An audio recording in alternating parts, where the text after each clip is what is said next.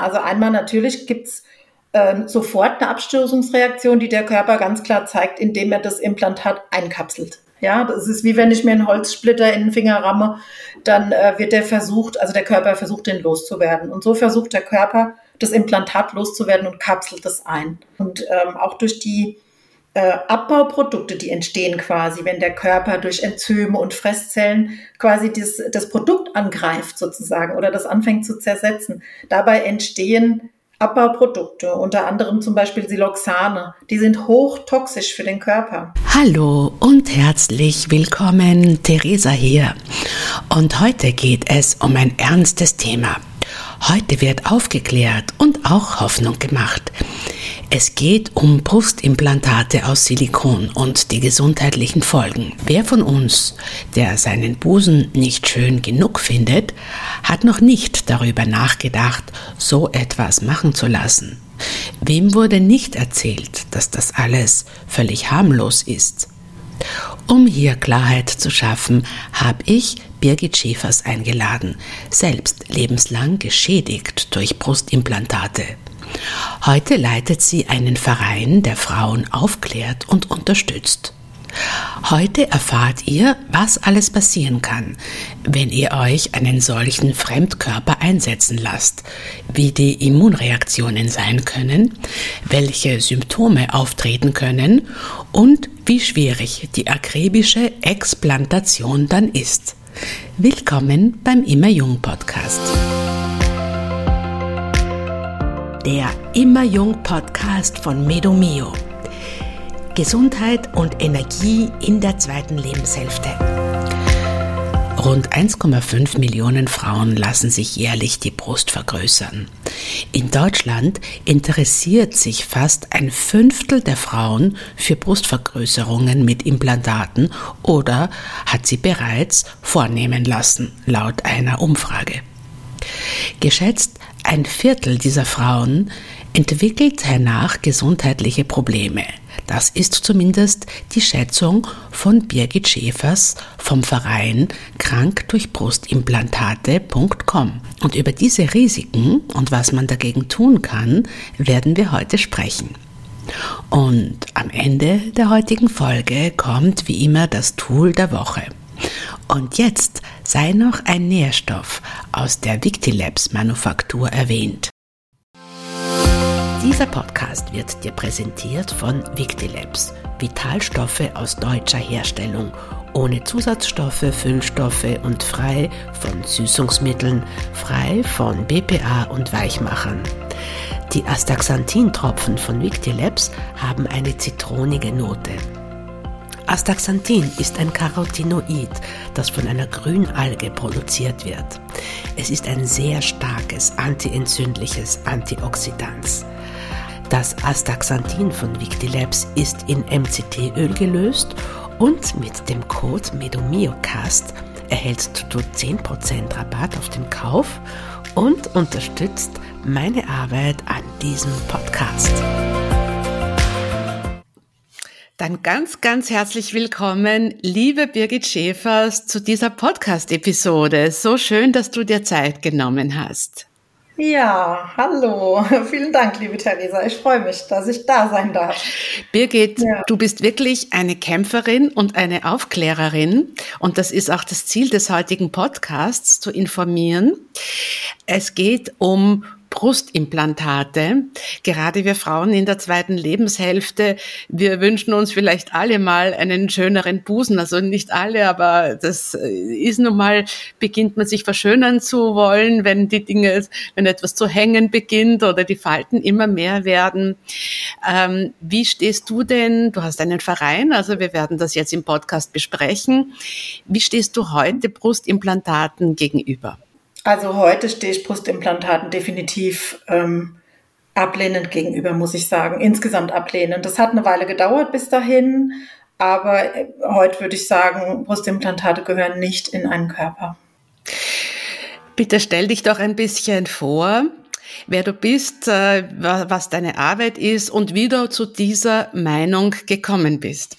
Ähm, also ich bin, ich heiße Birgit Schäfers, ich bin 55 Jahre alt. Ich war früher mal äh, oder bin ausgebildete Rechtsanwaltsfachangestellte, ähm, habe von Kindheit an unter unterschiedlichen Essstörungen gelitten. Also außer Anorexie habe ich sozusagen alles durch und ähm, habe dann eben auch in diesem Zusammenhang nach einer sehr, sehr starken Gewichtsabnahme mich 2010 entschieden, ähm, meine Hautüberschüsse wegschneiden zu lassen. Und dazu gehörte eben auch mein Hautüberschuss an der Brust. Das sah einfach wirklich sehr schlimm aus. Also das ist ja immer alles sehr subjektiv, aber es sah wirklich einfach sehr schlimm aus. Ich hatte halt viel Hautüberschuss und ähm, bin zum plastischen Chirurgen gegangen. Also ich hatte mehrere OPs, ja. Ich hab, äh, bin an unterschiedlichen Körperstellen operiert und wollte tatsächlich äh, auch an der Brust lediglich eine Straffung haben, äh, also quasi eine Hautentfernung und eine Bruststraffung. Dann begann allerdings das Verkaufsgespräch, ich nenne das heute so, ich will die Verantwortung nicht abgeben, ne? ich habe es am Ende unterschrieben, ganz klar, kann aber heute sagen, ähm, ich saß da halt in meiner Scham und in meiner Sehnsucht, endlich schön zu sein, ja, und das ist natürlich, da war ich natürlich ein gefundenes Fressen, äh, dafür auch, mir Brustimplantate zu verkaufen. Und das hat funktioniert. Ja, ich bin am Ende rausgegangen und habe gesagt, ja, okay, dann machen wir es halt. Weil ich halt die Auskunft gekriegt habe, das passt nicht zu mir ohne und ich habe zu wenig Brustgewebe und dann wäre ich ganz flach. Und ja, dann hat mich meine Sehnsucht tatsächlich dazu überredet, sozusagen, das tatsächlich zu machen. Dann habe ich vier Jahre gehabt, in denen ich mich richtig wohlgefühlt habe in meinem Körper das sah auch nicht künstlich aus. Es gibt ja sehr unterschiedliche äh, ähm, ästhetische Ergebnisse oder optische Ergebnisse. Bei mir sah es toll aus. Es hat keiner gesehen tatsächlich. Ja, es hat keiner gemerkt. Und ich hatte auch nie lokale Probleme. Das heißt, ich hatte nie Brustschmerzen. Und aber nach vier, nach vier Jahren wurde ich plötzlich krank. Am ganzen Körper, nach und nach, immer an anderen Stellen, andere Symptome völlig diffus, also in Schüben, manche Sachen zusammen, dann wieder nacheinander. Dann hatte ich mal drei Tage nichts. Also das ging los mit plötzliche Sehstörungen, dass ich gedacht habe, ich kriege einen Schlaganfall. Äh, dann totale Müdigkeit, Nervenschmerzen. Ähm, ich hatte ständig, also mein linker Arm und meine linke Hand waren grundsätzlich komplett taub, haben die sich angefühlt, wurden blau, meine Nase wurde blau. Ähm, ich hatte Herzrhythmusstörungen, ja, ich war total gereizt. Ich habe nur noch rumgeschrien. Also äh, wirklich so äh, ganz, ganz unterschiedliche Sachen. Ich hatte ständig äh, Rachenentzündungen, ganz schlimm. Also da war alles wund. Ich, hab, ich bin untersucht worden mit Kehlkopfspiegelung, äh, was weiß ich. Ich hatte Hautausschläge, Juckreiz, ganz schlimm, dass ich es kaum ausgehalten habe. Also ich war tatsächlich ähm, häufiger in der Notaufnahme auch, ja. Ich war bei sämtlichen Fachärzten, die dann eben so ne, in Frage kamen, je nach Symptomatik. Und am Ende muss man sagen, äh, wurde mir im Prinzip gesagt, Sie haben tolle Blutwerte, ne? gehen Sie einfach mal zum Psychologen. Ne? Das, das, äh, also meine Hausärztin hat de facto in meine Kartei eingetragen, schiebt alles auf ihre Implantate. Ich konnte das lesen und da habe ich gedacht, es kann nicht wahr sein, ja. Also, ähm, also du hast damals ja, schon geglaubt. Nee, das stimmt gar nicht. Nee, nee, nee, genau. Jetzt habe ich einen, einen, Zeitsprung gemacht. Nee, eben nicht. Ich hatte überhaupt keinen, ich habe ah. gar keinen Zusammenhang erkannt. Yeah. Gar keinen. Aha. Na, ja, weil ich keine lokalen Schmerzen hatte, bin ich auch überhaupt nicht auf die Idee gekommen, dass es die Implantate sein könnten. Ja, genau. Ja, und im Prinzip bin ich mit Psychopharmaka nach Hause gegangen, wie ganz viele von uns. Ne? Das ist so eine ganz typische Geschichte, die, wie ich sie jetzt erzählt habe. Diese Geschichte wiederholt sich immer und immer wieder in unserem Forum. Ja, also dieses Arzt-Odyssee, Krankenhausaufenthalt, Psychopharmaka, es ist immer dieselbe Story. Von Facharzt zu Facharzt. Manche wenige haben Glück und treffen tatsächlich mal auf einen Arzt, der davon irgendwie schon mal gehört hat, ja, der ein bisschen über den Tellerrand geguckt hat, wenn ich das mal so frech sagen darf. Aber die meisten haben eben kein Glück. Und ähm, ja, und irgendwann hat meine Schwester zu mir gesagt, du hör mal, da gibt's eine Facebook-Gruppe in Amerika, die beschäftigen sich mit Brustimplantaten, da sind kranke Frauen. Und dann habe ich auch noch gedacht, Quatsch, ne? weil ich habe gar keine Schmerzen in der Brust. Also Schmerzen hatte ich schon, aber nicht in der Brust. Und dann habe ich aber da angefangen zu lesen. Und dann ist es mir, also ich wusste sofort, was los ist. Ja. Ich habe nur noch geweint, habe nur noch geweint und ja, so bin ich überhaupt auf dieses Thema gekommen. Das heißt, ohne Social Media hätte ich den Zusammenhang vermutlich gar nicht erkannt, ja, oder irgendwann. Und ähm, das ist ein Thema, also tatsächlich sagen, also uns begegnet das an Gegenwind. Haha, jetzt treffen sie sich in, in Foren, in Social Media Foren und reden sich ein, sie seien krank und plötzlich haben die Frauen Symptome. Und es ist genau umgekehrt. Die Frauen rennen jahrelang von Arzt zu Arzt und finden dann, dank Social Media, ja, weil wir aufklären, ähm, heraus, was überhaupt los ist. Ja, so. Das heißt, bei dir, was wurde dann bei dir diagnostiziert in Bezug, in Bezug auf die Implantate? Was, was, waren, sind die kaputt geworden oder war das einfach, dass ganz kleine Moleküle sich in deinem Körper verteilt haben? Was war dann die ärztliche Diagnose? Eine Diagnose habe ich dazu überhaupt nie bekommen, ja, sondern, also ich habe damals, ich war damals in der Einarbeitung als Chefarztsekretärin ähm, in Teilzeit und hatte dann dort ähm, oder dachte, ich hätte das Glück, dort ein MRT zu bekommen, habe das auch bekommen und die Radiologin dort hat sich das angeschaut und hat gesagt, da ist nichts kaputt, ist alles in Ordnung. Und für mich war eh klar, die müssen raus. Ne? Nachdem ich irgendwie den Zusammenhang begriffen habe, war mir klar, oder habe ich entschieden, die müssen raus, ob kaputt oder nicht kaputt. Aber es ist halt nochmal ein Unterschied, ob du mit dem Wissen in eine OP gehst, die sind sowieso schon kaputt oder nicht. Und ich dachte halt, okay, meine sind ganz. Tja, und dann kam das Überraschungsei in der Explantation, also in der Implantatentfernung. Eins davon war kaputt und zwar sehr. Es war komplett matsch. Also es hatte nicht nur einen Riss, einen Haarriss, sondern es war wirklich eine Pampe.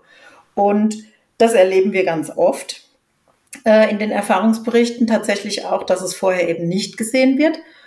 Und was halt auch ganz wichtig ist, ähm, es ist ein Märchen, dass eben nur kaputte Implantate krank machen. Ja, wir haben extrem viele Frauen weltweit, die intakte Implantate tragen und trotzdem völlig krank sind. Ähm, mehr oder weniger, ja. Und was du gerade angesprochen hast, kleinste Partikel, das ist was, das wissen wir inzwischen. Das konnte nachgewiesen werden in Untersuchungen und in Studien, dass Implantate im Prinzip vom ersten Tag an, äh, seit wenn sie im Körper sind, äh, kleinste Partikel Silikon abgeben. Also auch intakte Implantate.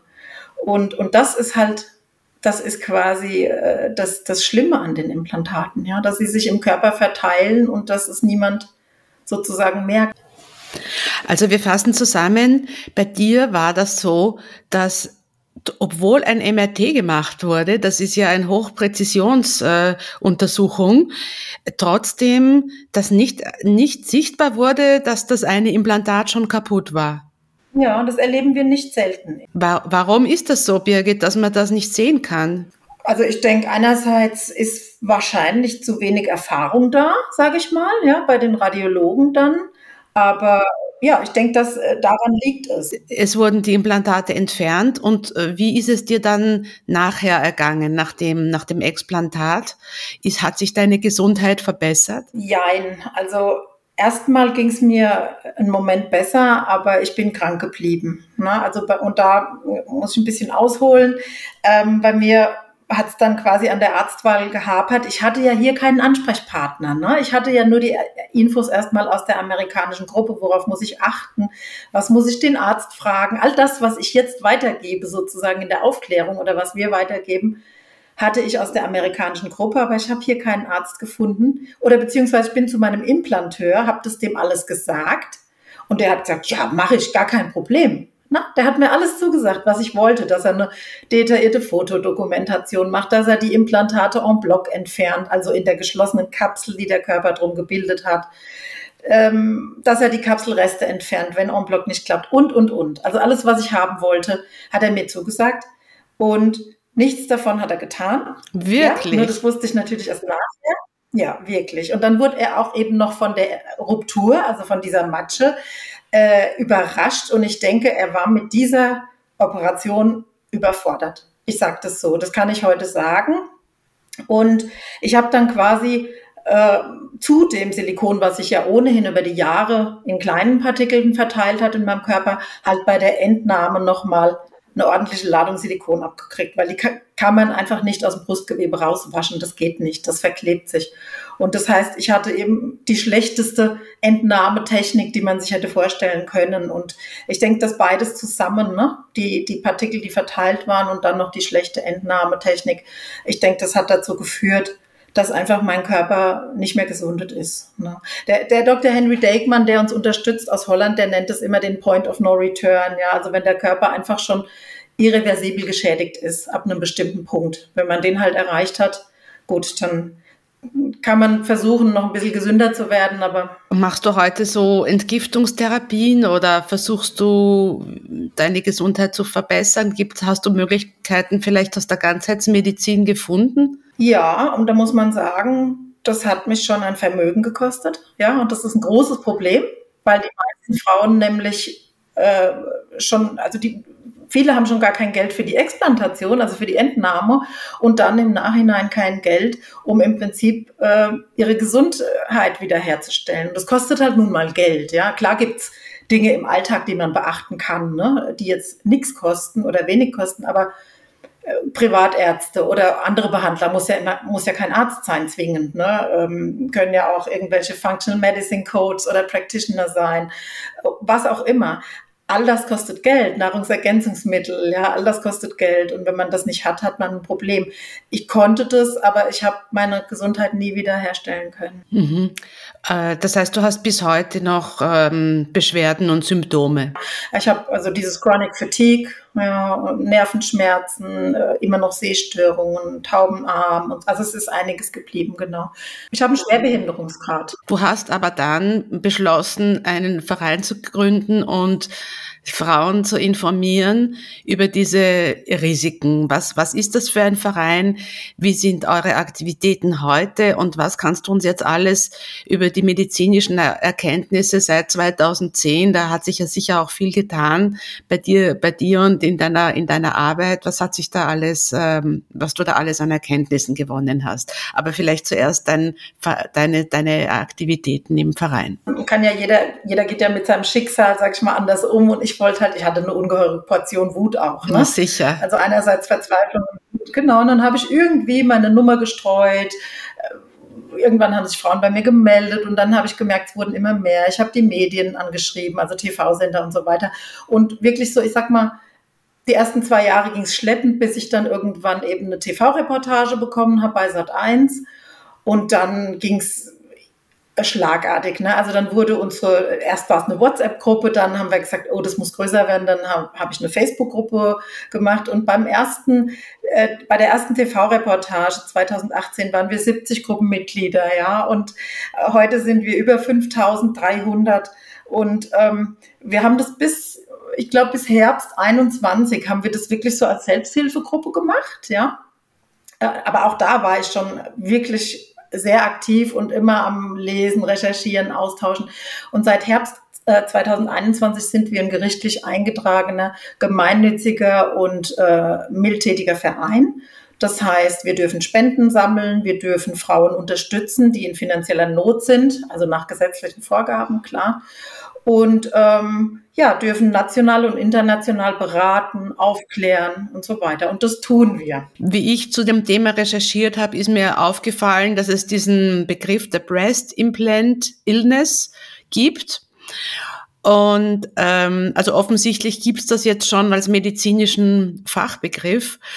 Was sind so deine, deine Erkenntnisse? Weil wenn man denkt sich, okay, äh, es gab ja einmal diesen Skandal, ich glaube von einer französischen Firma, wo, wo, die, äh, wo die Qualität der Implantate so schlecht war oder wo man gesagt hat, im, im Flugzeug können die besonders leicht platzen oder so ähnlich. Und da gab es ja, glaube ich, auch Entschädigungen. Aber scheinbar ist es nicht nur ein Einzelfall. Das war ja ein Extremfall, das war ja Bau, Bausilikon, ne? das war der, PIP-Skandal. Da gab es jetzt nur Entschädigungen für Frauen, die in Frankreich geklagt haben. Heißt das, dass die, die Implantate auf jeden Fall schädlich sind, egal von welcher Marke, egal ob von mit, mit Silikon gefüllt oder mit Wasser? Da gibt es ja, glaube ich, auch unterschiedliche Arten. Also zunächst kann ich mal sagen, am Anfang wurde ich belächelt, ne? das ist klar. Da hätte man mich gern noch weggewischt. Aber jetzt äh, dank weltweiter Vernetzung und auch meiner, ich sag mal, Hartnäckigkeit, ich bin halt sehr vehement, was Öffentlichkeitsarbeit angeht. Ja, da bin ich sehr, da bleibe ich einfach dran. Und äh, inzwischen kann ich sagen, wir haben alle Hersteller, die betroffen sind. Ja, wir haben äh, jetzt in, in Deutschland, in unserer Gruppe oder in Europa auch, haben wir jetzt nicht so viele Frauen mit diesen Kochsalzimplantaten. Also das heißt, das sind Implantate, die haben auch eine Silikonhülle, sind aber eben mit Kochsalz gefüllt. Die gibt es oft in den USA. In, hier so in Europa und Deutschland geht's am meisten oder in den meisten Fällen um Silikonimplantate. Das ist auch so ein Vorwurf oder so ein Argument, wenn wir an die Öffentlichkeit gehen, dann äh, wird uns erstmal gesagt, ja, wenn man auch zu einem billigen Arzt geht oder wenn man irgendein Billigprodukt kauft und lässt es im Ausland machen, das ist völliger Humbug. Ja, wir waren, die meisten von uns waren bei irgendeinem renommierten plastischen Chirurgen und haben immer, das kann ich dir sagen, immer das beste, neueste, sicherste Produkt, ja, in Anführungsstrichen, äh, implantiert bekommen, ganz klar, weil jeder Arzt sagt es von seinem Produkt. Ja, die arbeiten ja alle mit, mit einem Hersteller zusammen und äh, jeder hat, jeder wirbt damit, dass sein Produkt das sicherste ist. Und wir wissen einfach inzwischen, das ist ein, das ist einfach eine Werbelüge. Ne? Also wir haben alle, alle sagen, mir wurde im Beratungsgespräch gesagt, da kann ein LKW drüber fahren. Das ist wirklich so ein Satz, der wird uns gesagt.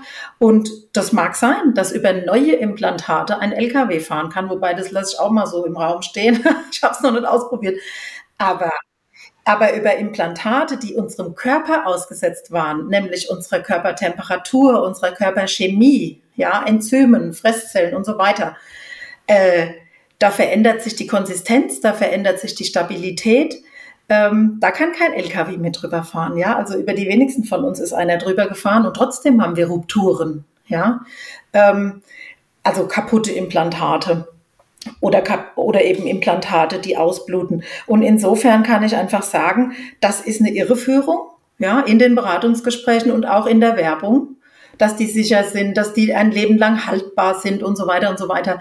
Das ist eine Irreführung, das ist eine Verkaufsstrategie in meinen Augen. Ja, also ich nehme da, nehme da auch kein Blatt vor den Mund. Äh, Brustimplantate sind weltweit ein Milliardengeschäft. Es geht ja auch um ganz viel Brustkrebs-betroffene Frauen. Ja? Also du hast so von den Frauen gesprochen in der zweiten Lebenshälfte, die sich einen schöneren Busen wünschen, weil was hängt und so.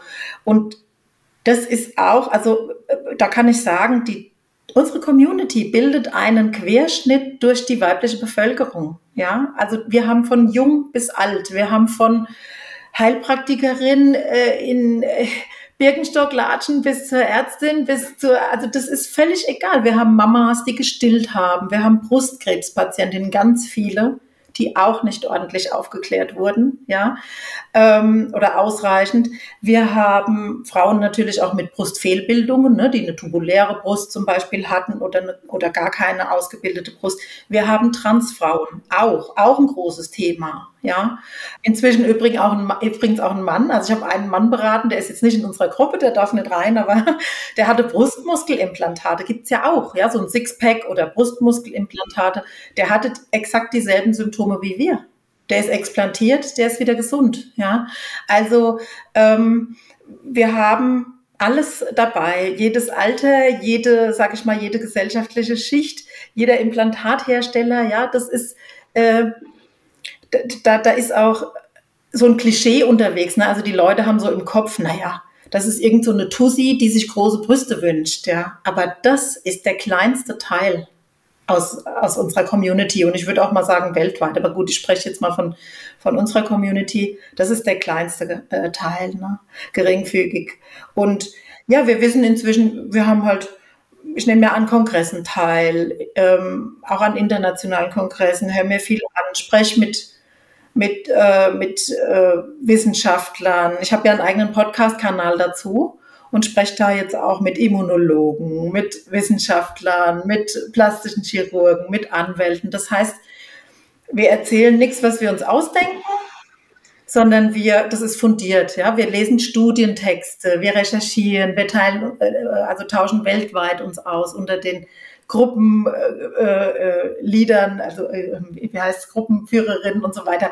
Also wir erzählen keine Märchen, sondern es gibt ganz viel fundiertes Wissen. Welche Symptome sind dir denn schon alles untergekommen? Das sind natürlich Autoimmunerkrankungen, chronische Erschöpfung, Sehstörungen, ähm, verfrühte Wechseljahrssymptome, weil es eben hormonell ganz viel ausmacht. Der macht ganz viel mit dem Hormonhaushalt.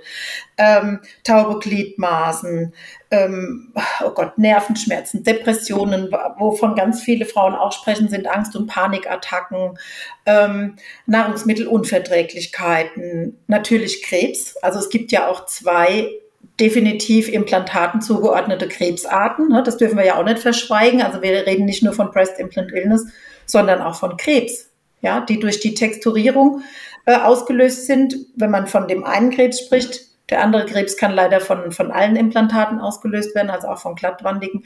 Ähm, oh Gott, also ich, das ist so viel, ja, dass ich, äh, das muss man sich angucken. Ne? Wir haben eine Symptomliste und natürlich kann man dann sagen, und das wird uns auch entgegengebracht, ja, das kriegen andere auch. Ne? Wenn man sich aber anguckt, wie gehäuft, also in welcher Häufigkeit äh, das übereinstimmt in den Erfahrungsberichten, dann muss der Groschen fallen. Ja, und es ist ja auch inzwischen, kann, kann uns ja auch jeder Immunologe erklären, was passiert denn da? Ne? Wir sind halt in einem chronischen Entzündungszustand. Das heißt, das Implantat ist einfach ein Fremdkörper und der, da gibt es auf jeden Fall einmal eine Immunreaktion darauf. Oder wie würdest du das zusammenfassen? Also man muss ja auch dazu sagen, ähm, nicht jede Frau erkrankt. Ja, das muss man ja auch sagen, sondern ich würde, also ich, ich denke, man kann wirklich sagen, jeder Körper wird belastet, weil ja jedes Implantat ausblutet. Ja, da macht, na, macht ja kein Körper einen Unterschied. Aber natürlich haben wir alle unterschiedliche äh, Voraussetzungen. Ja, die einen haben eben äh, schon eine, eine Disposition für eine Autoimmunerkrankung oder hatten schon eine Autoimmunerkrankung bei der Implantation. Ist auch sowas, ne? dürfte dann gar nicht implantiert werden eigentlich. Ähm, oder also, ne, das ist so das bestimmte, dieses typische Fass, das dann überläuft irgendwann. Ne? Also bei, bei vielen Frauen geht es ganz lange gut und plötzlich sind sie krank. Andere merken nie was davon und ein Großteil oder können wir gleich nochmal drüber sprechen, vielleicht viele äh, erkranken halt auf unterschiedlichste Weise. Und die plastischen Chirurgen sprechen gern von einem Prozent ja, der Implantatträgerinnen, die erkranken.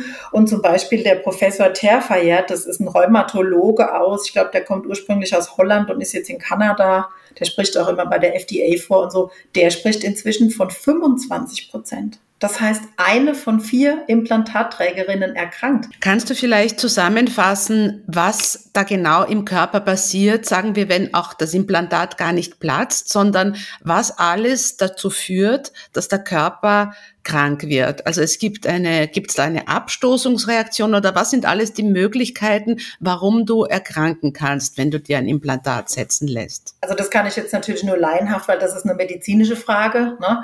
aber das kann ich versuchen grob in, in, in meinen Worten zusammenzufassen, aber wirklich nur ein Bruchteil davon. Ne? Also einmal natürlich gibt's äh, sofort eine Abstoßungsreaktion, die der Körper ganz klar zeigt, indem er das Implantat einkapselt. Ja, das ist wie wenn ich mir einen Holzsplitter in den Finger ramme, dann äh, wird der versucht, also der Körper versucht, den loszuwerden. Und so versucht der Körper, das Implantat loszuwerden und kapselt es ein. Das passiert bei jedem. Und ähm, das heißt, er bildet nochmal wie so eine Narbenschicht oder wie so eine Gewebeschicht darum. Ja, das nennt man eben Kapsel. Und die kann, also die Kapselbildung ist bei jedem unterschiedlich. Die kann bei Frauen ähm, ganz dick werden, ganz verhärten, kann zu einer Kapselfibrose führen. Das heißt, ähm, also zu einer, ja, das wird dann wie so eine ganz, ganz dicke Schale sozusagen. Ähm, kann aber auch ganz dünn bleiben. Also das ist erstmal die eine Reaktion, ne, dass der Körper sagt, öh, will ich nicht. Aber durch diese Nanopartikel, die abgegeben werden und, und ähm, auch durch die äh, Abbauprodukte, die entstehen quasi, wenn der Körper durch Enzyme und Fresszellen quasi das, das Produkt angreift sozusagen oder das anfängt zu zersetzen. Dabei entstehen Abbauprodukte, unter anderem zum Beispiel Siloxane, die sind hochtoxisch für den Körper. Ja, ähm, dann führt Silikon zum Beispiel zu ähm, zum wie heißt es zum Zelltod. Ja, ähm, Silikon hat Auswirkungen auf unser auf unseren Hormonhaushalt. Also da passieren ganz ganz viele Vorgänge und durch die kleinsten Partikel, die verteilt werden, hat der Körper im Prinzip überall kleinste chronische Entzündungen. Ja, das sind nicht die Entzündungen, die man durch den CRP-Wert messen kann. Das ist so ein Entzündungswert im Blut. Genau. Dann, dann denken die Ärzte, okay, ist alles gut, ja, da ist nichts. Aber die stillen Entzündungen, die sind da. Und über die stillen Entzündungen redet kein Schulmediziner, zumindest keiner, den ich kenne, ja. Und, ähm, und die sind es aber, die uns nachher das Leben schwer machen, sage ich mal, weil stille Entzündungen, das weißt du ja auch, sind ja im Prinzip äh, der Anfang jeder Erkrankung, ja, bis hin zu Krebs am Ende. Ne? Und, und, und dann kann halt, im Prinzip können dann die unterschiedlichsten Erkrankungen entstehen dadurch. Was hast du mit Zelltod gemeint? Dass Silikone zum Zelltod führen? Die, die Zellen sterben ab. Also die sterben richtig ab. Ja, und ähm, so hat es der, der Dr. Henry Degmann, äh, hat schon viele Präsentationen gemacht und ähm, er beschreibt es dann immer so schön und zeigt, was da mit den Zellen passiert. Und Birgit, wenn das so eine Belastung für den, für sozusagen jeden Körper mehr oder weniger eine Belastung ist, ähm, wie, wie ist das dann, diese ganze Thematik, wenn du jetzt äh, als Frau am Brustkrebs erkrankst und du möchtest halt dann da wird dir ja auch ein, ein, ein Implantat vorgeschlagen. Ähm, jetzt hast du schon eine schwere Erkrankung und ähm, wird, wird da darüber aufgeklärt, dass wenn du, du, du bist Krebspatientin und wenn du jetzt ein Implantat, das, äh, also das vielleicht ist das für deine weibliche Identität wichtig, aber wirst du über die gesundheitlichen Risiken aufgeklärt? Das ist ein sehr sensibles Thema und das merke ich natürlich auch, wenn ich Brustkrebsorganisationen anschreibe. Da werde ich noch sehr, naja, es wäre eigentlich untertrieben, wenn ich sagen würde, sehr verhalten aufgenommen. Die meisten lehnen das komplett ab, sich mit dem Thema zu befassen. Und das ist, finde ich, sehr traurig, weil ähm, ich denke, jede Frau sollte zumindest die Chance haben, sich komplett zu informieren und dann zu entscheiden, will ich das, will ich das nicht. Und ähm, ich denke, ich kann sagen, die Aufklärung bei Ärzten vor einer Implantation ist immer noch nicht so, wie sie sein sollte, nämlich schonungslos, komplett umfassend, umfangreich, ähm, deutlich. So ist sie nicht. Und, und insofern wird da halt sehr schnell, auch wenn man gerade, ne, was du gerade angesprochen hast, da ist man ja in einer Situation, die ist ja schwer. Ja, also das ist ja eine, eine heftige Diagnose und, und, und dann geht's um deine Weiblichkeit oder also zumindest denken oder wir machen unsere Weiblichkeit daran fest, ja. Ähm, das ist schwer und in, in, so einer Situation entscheidet man sich dann, wenn man nicht richtig aufgeklärt wurde, viel schneller für ein Implantat. Und wir haben ganz viele Brustkrebspatientinnen, ne, habe ich ja vorhin schon mal gesagt, und für die ist das natürlich doppelt schwer, ja. Die waren schon schwer krank und dann erkranken sie nochmal am Silikon, also viele. Und und da, aber da ist es natürlich wirklich so, dass die Frauen, die ein Implantat tragen, nach einer Mastektomie, also nach einer Brustentfernung, und die jetzt noch keine Probleme verspüren, die bringen uns viel Gegenwind entgegen. Die wollen das nicht hören, weil es ja auch Angst macht. Ne? Wenn ich sage, mm, das macht Angst und das verstehe ich auch und gleichzeitig will ich ehrlich aufklären und will einfach, dass Frauen sich damit befassen und das mal gehört haben. Ja, auch die, die vielleicht irgendwann vielleicht die Diagnose selbst bekommen. Ja, das wünsche ich niemandem, aber das kann ja sein. Also die Diagnose Brustkrebs.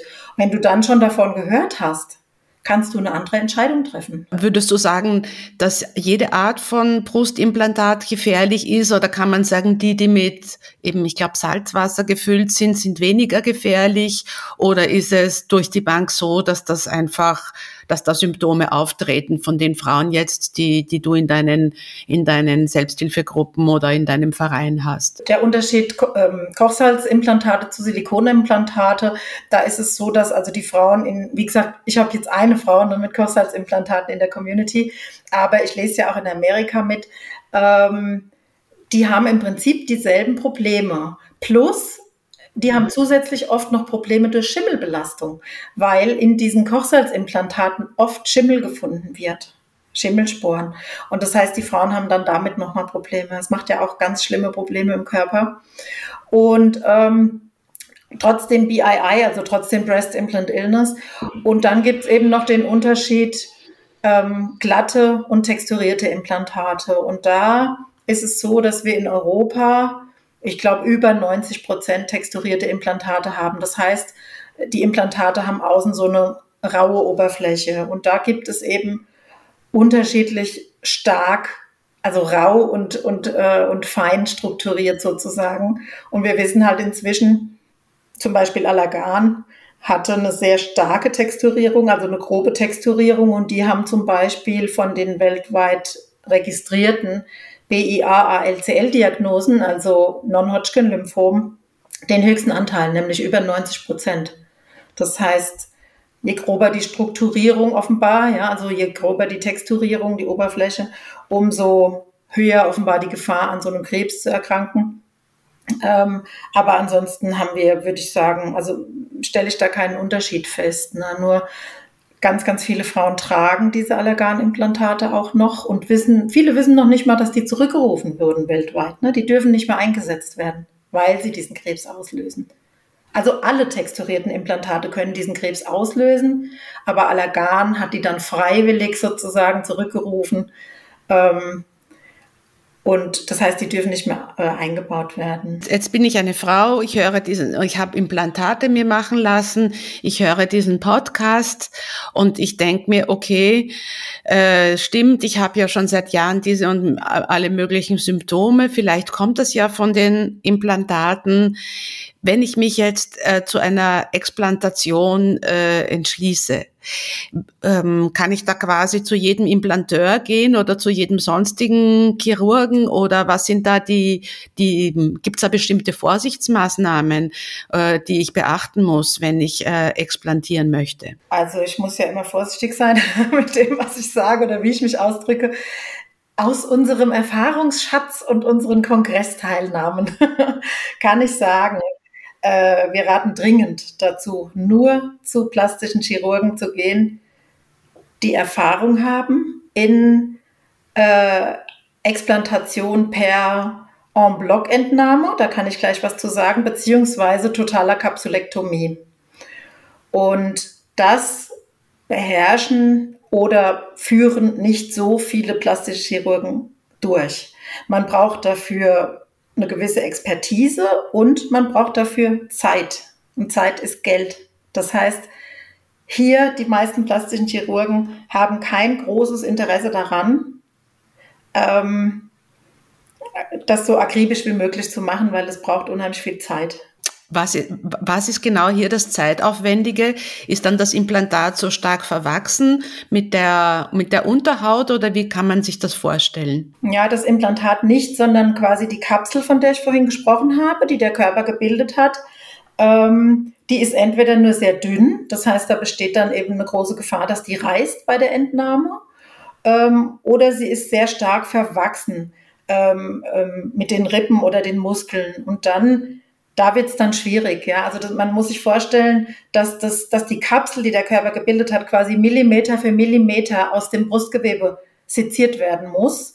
Und das mag an der Oberseite noch relativ leicht gehen, aber wenn es dann an die Unterseite geht, ähm, wo es quasi auf der Thoraxwand dann ist, ja, die Kapsel, da geht es dann darum, wirklich Zeit zu haben und das gut zu entfernen. Und das halt, und wenn eben also wenn, wenn wir jetzt von der, jetzt wird es ein bisschen medizinisch, aber das ist wichtig, das ist was ganz Wichtiges.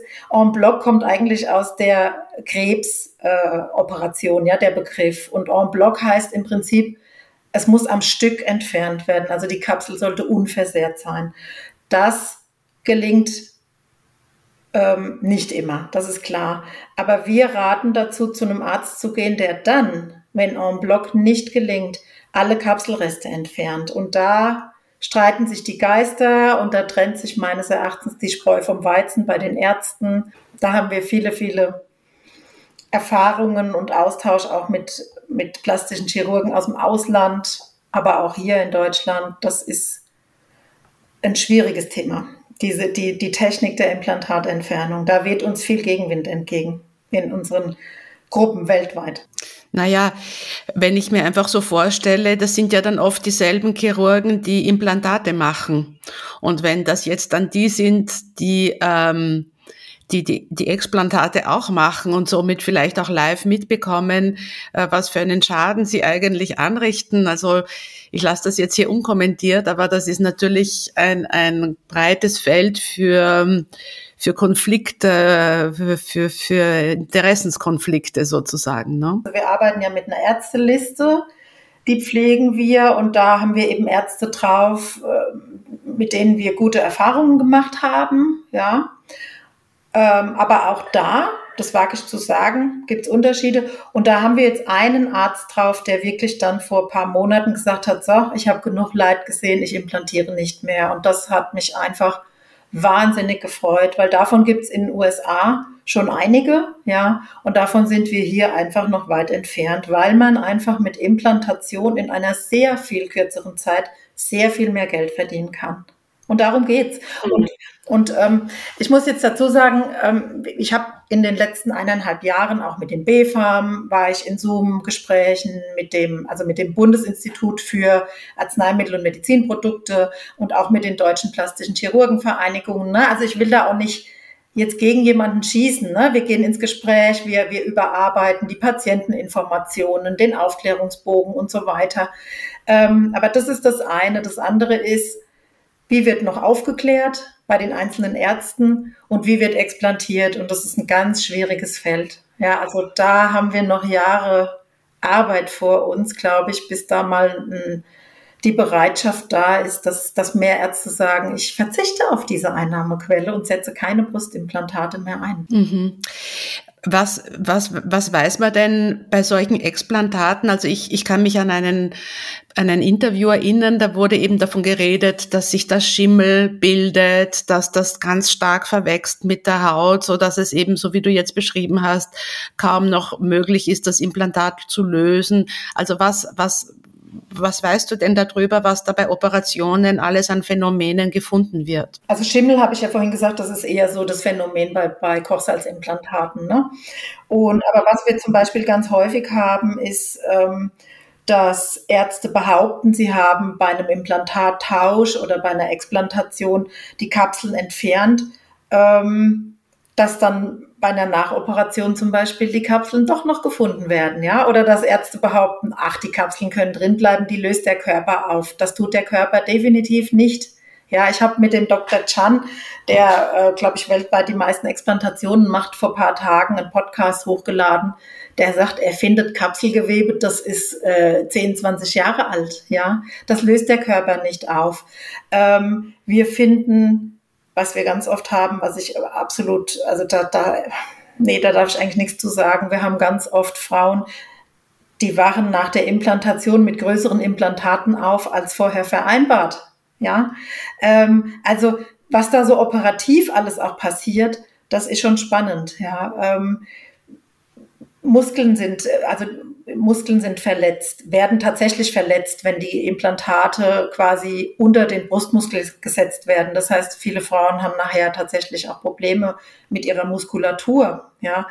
Ähm, ich habe von einer Operation gehört, da war die, die Implantattasche so groß, da ist das Implantat quasi im Brustkorb rumgerutscht. Ja. Ich kann mir das jetzt nicht vorstellen, ich kann das jetzt nur laienhaft wiedergeben, aber es gab eine Operation, da war wohl bei der Implantation ein Fehler gemacht worden und ähm, da wurde das Herz gesehen, also da musste erstmal eine ganz schwierige OP nachher gemacht werden und irgendwie Haut darauf verpflanzt werden oder andere äh, Körperteile. Ich kann das wirklich nur laienhaft wiedergeben. Dass das Herz geschützt ist, dass da nichts passiert und sowas. Und wenn man dann keine gute Chirurgenwahl getroffen hat, dann hat man de facto ein Problem. Das kann man sagen. Ne? Also das ist eine Explantation ist, ähm, wenn man sie gut haben will und wenn man nicht nur haben will, Kapsel aufschneiden, Implantat rausziehen, zunähen, dann ähm, ist es eine, eine wirklich diffizile Operation und dann braucht man eine gut recherchierte Arztwahl. Gut, also jetzt haben wir wirklich viele Informationen bekommen und ja, es ist ein, ein wirklich schockierendes Thema. Und ähm, sag äh, eine ganz andere Frage, wie, wie, wie ist es dann eigentlich mit künstlichen Hüften oder sonstigen medizinischen Implantaten?